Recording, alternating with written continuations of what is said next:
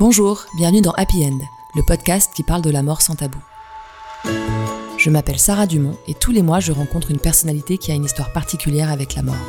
Ce sont des gens qui ont fait le choix de la côtoyer tous les jours à travers leur profession, d'autres qui ont un don leur permettant un lien avec l'invisible, ou encore des personnes ayant été touchées par un deuil qui ont souhaité partager leur histoire. Autant d'expériences riches qui vous aideront peut-être à appréhender la mort différemment. Aujourd'hui, je rencontre Julie et Charles, Amoureux depuis 6 ans, ce couple de trentenaires avait un rêve, fonder une famille. Il s'est concrétisé le 13 novembre 2017 avec l'arrivée de Léo, un adorable petit garçon. Mais le plus beau bébé du monde, comme le décrit Julie, a été victime d'un accident et est décédé à l'âge de 4 mois et demi. Ensemble, et plus soudés que jamais, ils ont accepté de se confier à moi. Léo est un petit garçon qui est né le 13 novembre 2017 à Suresnes et euh, nous avons eu une chance extraordinaire de vivre avec lui à ses côtés euh, pendant quatre mois et demi. Et malheureusement, Léo nous a quittés le 26 mars 2018. Euh, il était chez l'assistante maternelle. Après son biberon du midi, il a été laissé sans surveillance sur le ventre, sur un tapis d'éveil en pleine digestion. Et malheureusement, il s'est retrouvé dans un confinement respiratoire et il a été victime d'une mort subite du nourrisson. Euh, c'était un lundi. La journée était assez chargée, que ce soit pour Julie et moi, vu qu'on travaillait dans la même société. Et en fait, euh, le coup de téléphone que j'ai reçu euh, était durant la pause déjeuner. Euh, Julie était euh, en train de déjeuner avec ses collaborateurs. Moi, j'allais justement me déplacer dans un autre siège que je gérais. Et c'est là où, en entrant dans le métro, j'ai reçu l'appel de l'assistante maternelle euh, me disant « Il y a un problème avec Léo, venez ». Et le téléphone a raccroché. J'ai pris mes jambes à mon cou pour aller chez l'assistante maternelle pour comprendre, tout en appelant Julie pour qu'elle nous rejoigne. Arrivé sur place, euh, j'ai constaté qu'il y avait euh, policiers, pompiers, SAMU, et c'est là où j'ai commencé à paniquer. Euh, je suis rentré précipitamment poussant les agents de la fonction publique pour comprendre ce qui se passait.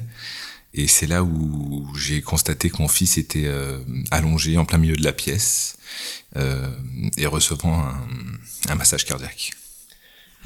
Ensuite, je suis sorti puisque c'était euh, quelque chose d'insupportable de voir euh, un petit être comme ça. Et les pompiers et le SAMU, surtout le SAMU, très bonnes personnes, m'ont gentiment demandé de, me calmer, de sortir. Là, Julie est arrivée. Je l'ai empêchée de rentrer. Parce que je voulais pas qu'elle voie ce que j'ai vu parce que je pense que ça l'aurait plus marqué que moi. Et euh, de là, on nous a gentiment mis dans une pièce avec euh, une personne du, SAMU qui nous a expliqué la situation. Et euh, quelques minutes après, on nous a annoncé le, le, décès de notre fils. Et de là, nous sommes partis avec notre fils qu'on a porté jusqu'à l'hôpital pour que ensuite on les laisse avec le personnel euh, local pour qu'ils puissent s'occuper de lui. On a été euh, pris en charge tout de suite lors de notre arrivée à l'hôpital par les médecins. Il y avait également une psychologue. Moi, je suis toujours suivie par cette même psychologue que Charles a vue pendant pendant quelques temps. Et euh, c'est vrai qu'on a été, voilà, on nous a pas laissé seuls un seul instant, sauf si on, on en avait besoin et on le demandait. Vous souvenez-vous des, des, premiers jours qui ont suivi le décès de Léo? Dans quel état vous étiez? Euh, Je pense qu'on est dans, dans un état de sidération totale. Euh, on est comme anesthésié en fait et euh, il y a des jours où ça nous arrive encore. je pense qu'on a tout de suite, en tout cas moi personnellement, je me suis très rapidement dit dans ma tête ce qui arrivait, ce que je voulais pas du tout basculer dans un état de déni.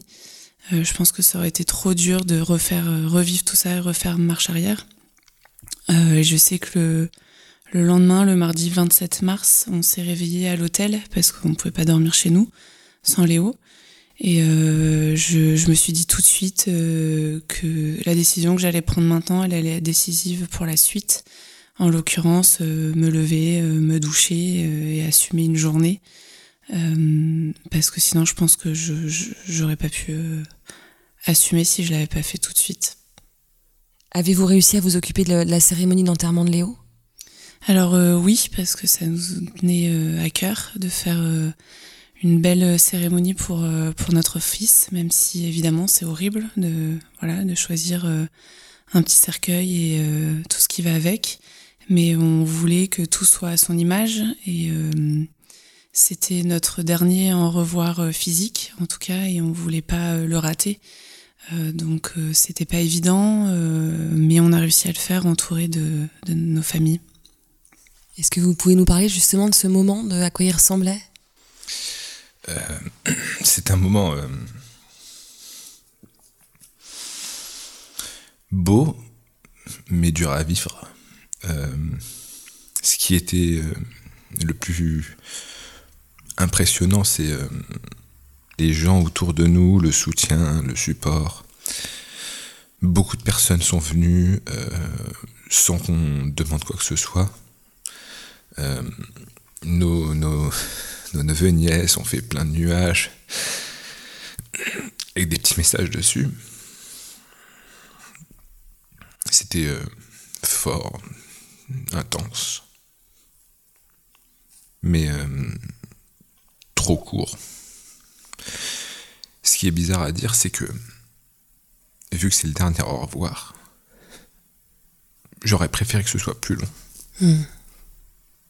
Pour le regarder. Mais, mais comme l'a dit Julie, il est vrai que euh, se remettre tout de suite en question pour qu'on avance était important. Donc, euh, je regrette pas du tout que ce soit que ça n'a pas été aussi long que je l'aurais voulu.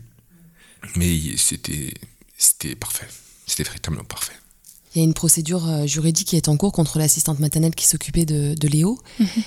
Où elle en est Et surtout, comment vous avez réussi à ne pas basculer dans la haine par rapport à cette femme? Euh, Alors, la procédure juridique, elle est toujours euh, en cours. je précise toujours que donc c'est le parquet qui a entamé cette procédure et nous, on s'est porté partie civile la démarche à la base n'est pas notre euh, initiative. Nous, on a toujours dit qu'on suivrait euh, les décisions de justice, en fait. On se sentait pas de prendre euh, une telle décision. Pour pas basculer, moi, je personnellement, je pense que je suis dans un. J'essaye de trouver dans toute cette atrocité l'état de paix, si je puis dire, parce que j'ai pas du tout envie de que mon fils soit associé à un état de haine ou quoi que ce soit. C'est peut-être aussi facile à dire, on verra quand le procès arrivera, je sais pas trop comment on réagira, mais je pense qu'on réagira un peu euh, à notre image. Voilà, on essaye de euh, d'essayer de sortir euh, pas des choses positives, parce qu'il n'y a rien de positif qui sort du décès de son enfant, mais de rendre les choses belles, en tout cas pour Léo. Et moi, je, je me verrai pas basculer là-dedans. Et je sais que j'en avais discuté une fois avec une autre maman qui a perdu son enfant et qui, qui me disait à juste titre, pour détester quelqu'un, euh, pour le haïr, il faut d'abord l'avoir aimé. Et euh, voilà, je me dis que qu'elle a peut-être raison. Dans les premiers mois qui ont suivi le décès de Léo, dans quelles ressources vous avez puisé pour tenir? Euh, Ma principale ressource, c'est Charles. je pense qu'il dirait la même chose, enfin, j'espère. Et Léo, parce qu'il est plus là, mais il est là partout avec nous.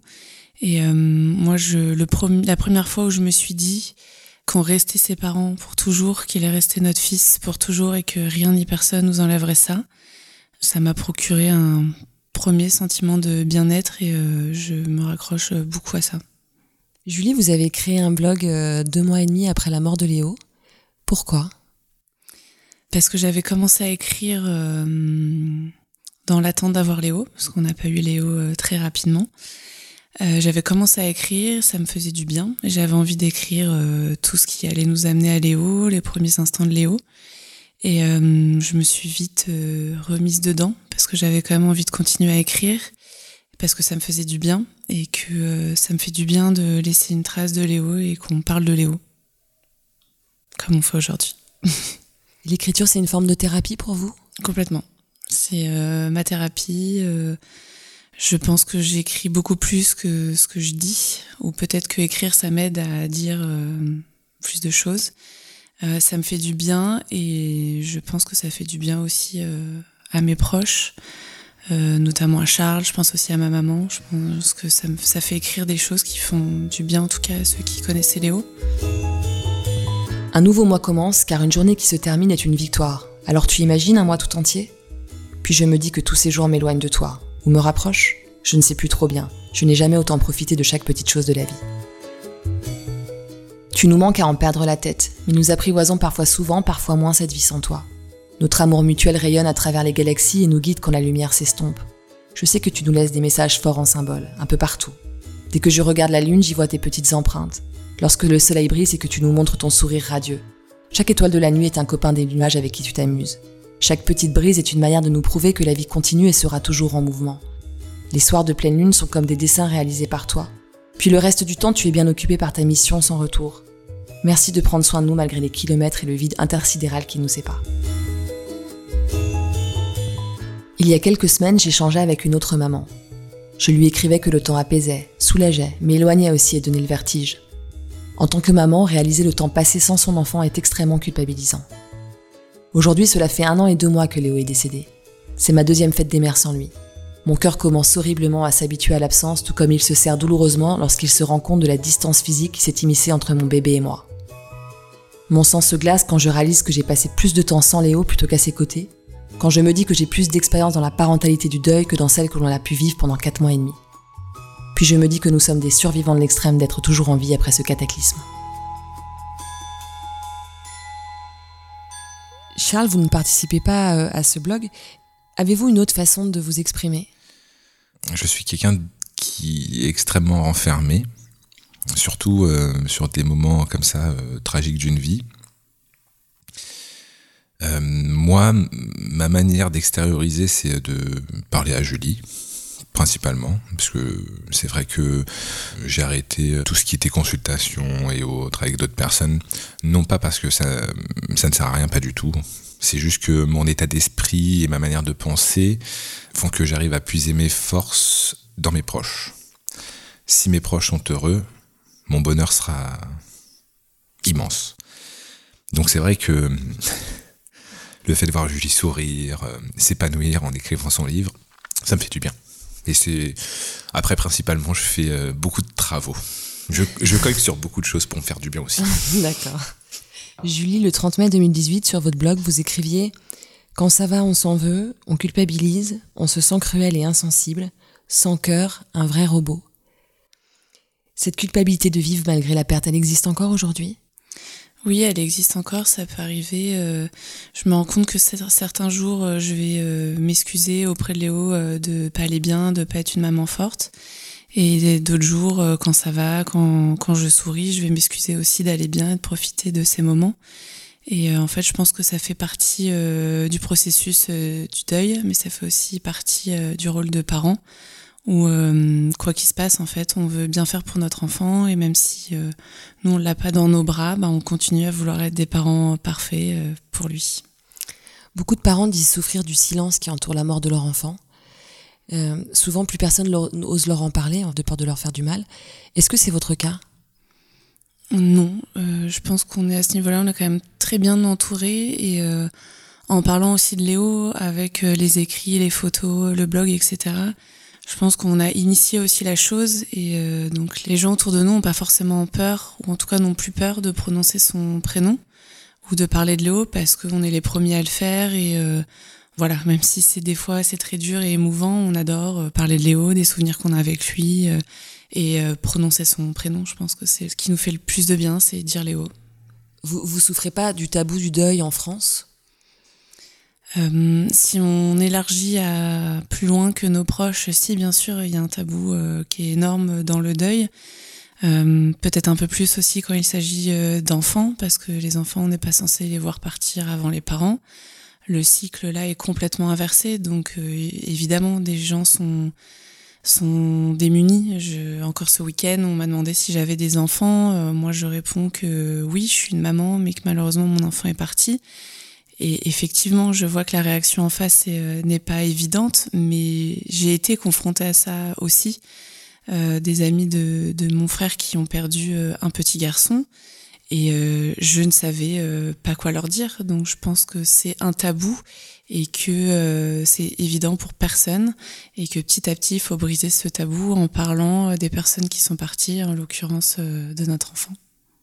Vous dites parti, vous dites pas mort, alors qu'on avait parlé au téléphone et vous m'avez dit, moi j'essaye de dire que Léo est mort parce qu'il n'est pas parti. Est-ce qu'aujourd'hui vous avez éventuellement changé d'avis ou? Non, je pense que ça vient ça vient comme ça. Ce que je dis plus, c'est envolé. Avant, j'utilisais des termes un peu, euh, voilà, édulcorés. Euh, mais euh, effectivement, mort, je, je, le dis. Léo, il est mort. Léo, il est décédé. Je l'écris. Avant, je l'écrivais pas. Peut-être parti, oui, effectivement. Mais en tout cas, les termes envolés, etc., je les utilise plus, plus vraiment. Alors un tel drame est très fragilisant pour un couple. On sait qu'il y en a qui, qui ne s'en remettent pas et qui se séparent suite à au décès de leur enfant. Comment vous avez affronté cette épreuve ensemble? Hum, Alors, c'est marrant, euh, enfin, c'est marrant et pas marrant à dire, mais euh, Julie et moi, on a une relation que je pense peu de couples ont. On n'est pas fusionnels, on n'est pas l'un sur l'autre. On a tous les deux des ambitions euh, bien distinctes, mais bizarrement, on se complète énormément. Quand je vais avoir des moments difficiles, bizarrement, Julie, à des moments non pas faciles, mais euh, arrive à combler mon manque affectif envers mon fils. Inversement, quand Julie a des moments difficiles, eh ben, inconsciemment, je vais aussi aller vers elle pour combler ou justement répondre à, à son attention, à son attente. Et c'est là où ce qui est rigolo, c'est que euh, en fait, on l'a fait inconsciemment.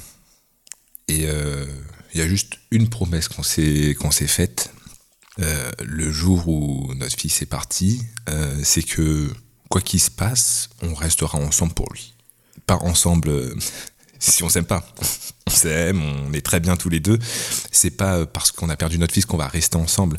C'est juste que c'est en partie grâce à lui où notre amour est encore plus fort honnêtement, on se complète tellement, on est tellement bien ensemble que c'est c'est pas explicable en fait. C'est un feeling, c'est quelque chose qu'on a naturellement entre nous. Ça vous fait rire, Julie? Ou sourire en tout cas Parce que je trouve ça trop mignon. c'est vrai. Et puis parce que c'est vrai, je pense que je m'étais toujours dit c'est pas possible, je pourrais pas l'aimer plus. Et en fait, si, je l'aime encore plus. Et euh, et d'ailleurs, on se marie dans deux semaines, donc ça veut bien ah, dire que. Félicitations. Merci. Est-ce que vous échangez avec d'autres parents endeuillés? Oui, moi beaucoup. Euh, je transmets euh, à Charles aussi, mais c'est vrai qu'avec euh, les réseaux sociaux et le compte que j'ai créé, l'étoile Léo, ça regroupe beaucoup de personnes, parents endeuillés ou non. Euh, et euh, j'ai sympathisé euh, avec beaucoup de mamans et aussi des papas. Il y en a quelques-uns. Et ça fait du bien parce que il y a des moments où où parler avec des gens qui ont vécu la même chose, bah, ça fait du bien, on sent un peu moins seul et peut-être un peu mieux compris. Et c'est une communauté extraordinaire et très très touchante. Encore la semaine dernière, on a reçu euh, une bouture d'un petit jardin, comme euh, j'aime bien les appeler, d'une petite fille qui est décédée. Et euh, la maman nous a envoyé une petite bouture pour qu'on la mette au petit jardin de Léo. Enfin voilà, c'est un exemple parmi tant d'autres, mais qui nous nous fait énormément du bien. Et à l'inverse, je pense qu'on fait du bien aussi. Enfin, J'espère. Il y a beaucoup de parents qui militent pour l'apparition du mot parange dans le dictionnaire. Est-ce que vous en faites partie? Oui, on en fait partie. On a très vite signer la pétition. Pourquoi? Parce que je c'est une des premières questions que j'ai posées quand on était à l'hôpital le 26 mars 2018. La psychologue et le médecin nous ont demandé si on avait encore des questions euh, par rapport à tout ce qu'on venait de nous dire. Ma première question a été comment on s'appelle? Qu'est-ce qu'on est, Charles et moi en fait Parce qu'on vient de perdre notre fils. Et la psychologue m'a répondu malheureusement il n'y a pas de mots pour vous décrire. Et je suis très rapidement euh, tombée sur euh, la page de Nadia, qui a été la première à militer pour ça. Et on a signé très vite la pétition, l'a partagée autour de nous. Et moi, ce que j'aime dire, c'est qu'on est euh, parents et paranges. On est les deux. Voilà. Votre vision de la vie a-t-elle changé depuis la mort de Léo? Énormément. Euh, oui. Quand on a eu Léo, même juste avant, euh, Julie et moi, nous sommes deux personnes assez carriéristes. C'est vrai qu'on voulait avancer, progresser dans les sociétés. Euh, j'ai fait de gros groupes. Julie avait une place aussi très importante dans le, groupe dans lequel on travaillait. Donc c'est vrai que on voulait avancer. Suite au décès de Léo, il y a eu une énorme remise en question parce que moi je suis parti du principe que j'aurais dû passer plus de temps avec mon fils qu'au travail.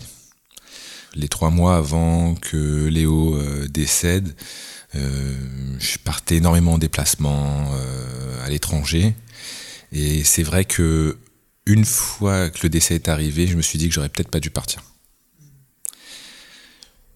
Après, je, je regrette rien, puisque mon fils a eu une vie parfaite avec sa mère, avec moi quand j'étais là et autres. Mais euh, c'est vrai que maintenant, le côté de famille qui était déjà assez prédominant chez nous, même si on était un petit peu carriériste, euh, maintenant est prédominant pour tout. Donc euh, si je dois rester à la maison parce que je n'ai pas bien, je resterai. Si on a un nouvel enfant, je pense que je resterai beaucoup plus longtemps à la maison et mes déplacements seront extrêmement limités, voire je pense quasi nuls. Parce que j'ai besoin de voir mes enfants. Le décès de Léo, euh, effectivement, a changé euh, ma vision de la vie, euh, mais je pense que surtout la maternité a changé la, vision, en tout cas de ma vie. Et effectivement, je pense que je relativise beaucoup plus. avant d'être maman, j'étais plutôt de nature un peu stressée, angoissée. Être maman, bizarrement, a calmé un peu tout ça. Et effectivement, maintenant euh, avec la perte de Léo, euh, oui, je vais beaucoup euh, plus relativiser et beaucoup plus profiter de chaque instant. Et votre vision de la mort? Et ma vision de la mort, effectivement, oui, ça l'a fait changer aussi. Parce que comme énormément de personnes, je faisais partie de, de ces gens qui voulaient pas parler de la mort. Dès que mes parents ou mes grands-parents parlaient de euh, de leur future cérémonie, leurs obsèques ou de leur contrat, etc. Je leur coupe la parole en leur disant que je voulais surtout pas euh, penser à ça, euh, que c'était trop dur. Et effectivement, j'apprends à parler de la mort parce que Léo est mort, mais j'ai pas envie de taire ça. Donc oui, j'apprends à parler de, de tout ça et à me dire que malheureusement, ça fait aussi partie de la vie. Et vous, Charles? Je ne suis pas religieux ou autre, mais inconsciemment, je me dis que je retrouverai forcément euh, les êtres aimés. Et euh, je me dis que le décès est une étape. Quand vous dites c'est une étape, qu'est-ce que vous voulez dire? C'est que c'est une étape incontournable Ça veut dire que vous pensez que vous allez retrouver Léo? Oui. Non, oui, je me dis. Je me dis que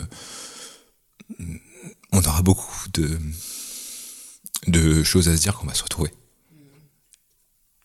Julie, vous avez entamé une reconversion professionnelle et pas n'importe laquelle puisque vous allez travailler dans la petite enfance. Mhm. Pourquoi ce choix? Parce que euh, j'ai très rapidement repris le travail euh, après le décès de Léo, le travail que j'aimais énormément. Et je me suis euh, rendu compte que j'avais besoin de donner un nouveau sens, en tout cas à ma carrière professionnelle. Un peu comme Charles le disait tout à l'heure, on voit les choses autrement. Et j'avais besoin de donner ce sens en aidant et en étant euh, proche euh, des enfants euh, et aussi des femmes enceintes. et parce que c'est un domaine que j'ai découvert lors de ma grossesse et de, de, des mois à côté de Léo. Et j'avais pas du tout envie de, de quitter cet univers-là. Et vous avez entamé une formation? Donc je suis en train de me renseigner pour plusieurs formations qui m'intéressent, donc j'hésite parce que je peux pas toutes les faire. la première, ça serait accompagnante en périnatalité pour à la fois accompagner euh, les femmes enceintes, les parents, aux côtés de sages-femmes euh, notamment, et aussi les accompagner dans les premiers mois de vie, donc avec des petits nourrissons. Et euh, aussi tout ce qui est petite enfance ou auxiliaire en puériculture. voilà, donc c'est trois pistes que j'aime beaucoup, qui me touchent beaucoup. Donc vous nous avez annoncé la bonne nouvelle de votre mariage. Est-ce que vous avez d'autres projets pour votre avenir? Alors, on essaye un peu de se calmer niveau projet parce que c'est vrai qu'en quelques mois, on a déménagé de la région parisienne à la Normandie. On est passé d'un appartement à une maison avec tous les travaux, euh, les cartons, etc. Euh, moi, j'ai quitté mon travail. On a toute la préparation du mariage. On a acheté un chien, donc on essaye un peu de voilà de se calmer. Mais c'est vrai que euh, une des choses qu'on a promis à Léo, ça serait qui serait grand frère un jour. Donc je pense que ça serait un projet dans les années futures qui nous tiendra à cœur. Sur votre compte Instagram, vous postez quasi quotidiennement des photos en hommage à Léo. Vous inscrivez son nom dans le sable, dans les arbres, dans les nuages. Est-ce que c'est une façon de lui rendre hommage ou c'est une façon de rester en lien avec lui? Les deux. Euh, parce que très rapidement, euh, on s'est rendu compte bah, déjà qu'on avait chacun un doudou euh, sur nous de Léo. On le quittait pas, donc c'est vrai qu'on est parti quelques temps après son décès tous les deux pour se retrouver avec Charles. Et on, spontanément, on prenait des photos avec les doudous, on gravait dans, dans, la rue son prénom. Et en fait, en les postant, on s'est rendu compte que des gens, en plus, nous envoyaient euh, de leurs vacances à eux ou de leur jardin euh, euh, des hommages. Donc oui, on s'est, c'est devenu un espèce de rituel pour le faire vivre et aussi pour, pour parler de lui. Qu'est-ce qu'on peut vous souhaiter pour la suite? Je pense de continuer comme ça parce que j'ai l'impression qu'on a pris un virage plutôt positif dans le malheureusement le deuil. Mais heureusement, parce qu'on continue de vivre et c'est notre euh, priorité. On a dit qu'on continuerait de vivre et de bien vivre et de profiter. Parce qu'on se rend compte que la vie, elle est courte et que, voilà, je pense que nous souhaiter aussi un beau mariage, qui pleuve pas. et, bah, et de concrétiser les projets. Euh, mais comptez sur nous pour avoir tout le temps de, de nouveaux projets. S'il y a des parents endeuillés qui, qui nous écoutent euh, et qui viennent de subir la perte de leur enfant, est-ce qu'il y a un mot que vous aimeriez leur dire? Euh, Leur dire déjà que je suis euh, profondément désolée parce que ça fait du bien aussi à entendre, même si personne n'y peut rien. Et de leur dire qu'il faut vraiment penser à soi. Il faut savoir être égoïste et il faut savoir s'écouter parce que des fois on va trop vite et on s'écoute pas et euh, voilà, on se retrouve dans des situations un peu compliquées et il faut vraiment s'écouter. Euh, il y a des millions de gens qui vont vouloir donner des conseils. La moitié sera bon à prendre, euh, l'autre moitié ne sera pas forcément bonne à prendre. Mais dans tous les cas, faut s'écouter soi. Si on a envie de pleurer, on pleure. Si on a envie de parler de notre enfant, on en parle, même si ça gêne autour de nous. C'est pas nous qui devons être gênés en fait. C'est les, les gens, et tant pis s'ils sont gênés c'est nous qui subissons le drame et pas les autres. Donc faut vraiment savoir s'écouter, penser à soi, même si euh, bien évidemment euh, la famille, les amis, ça fait énormément de bien.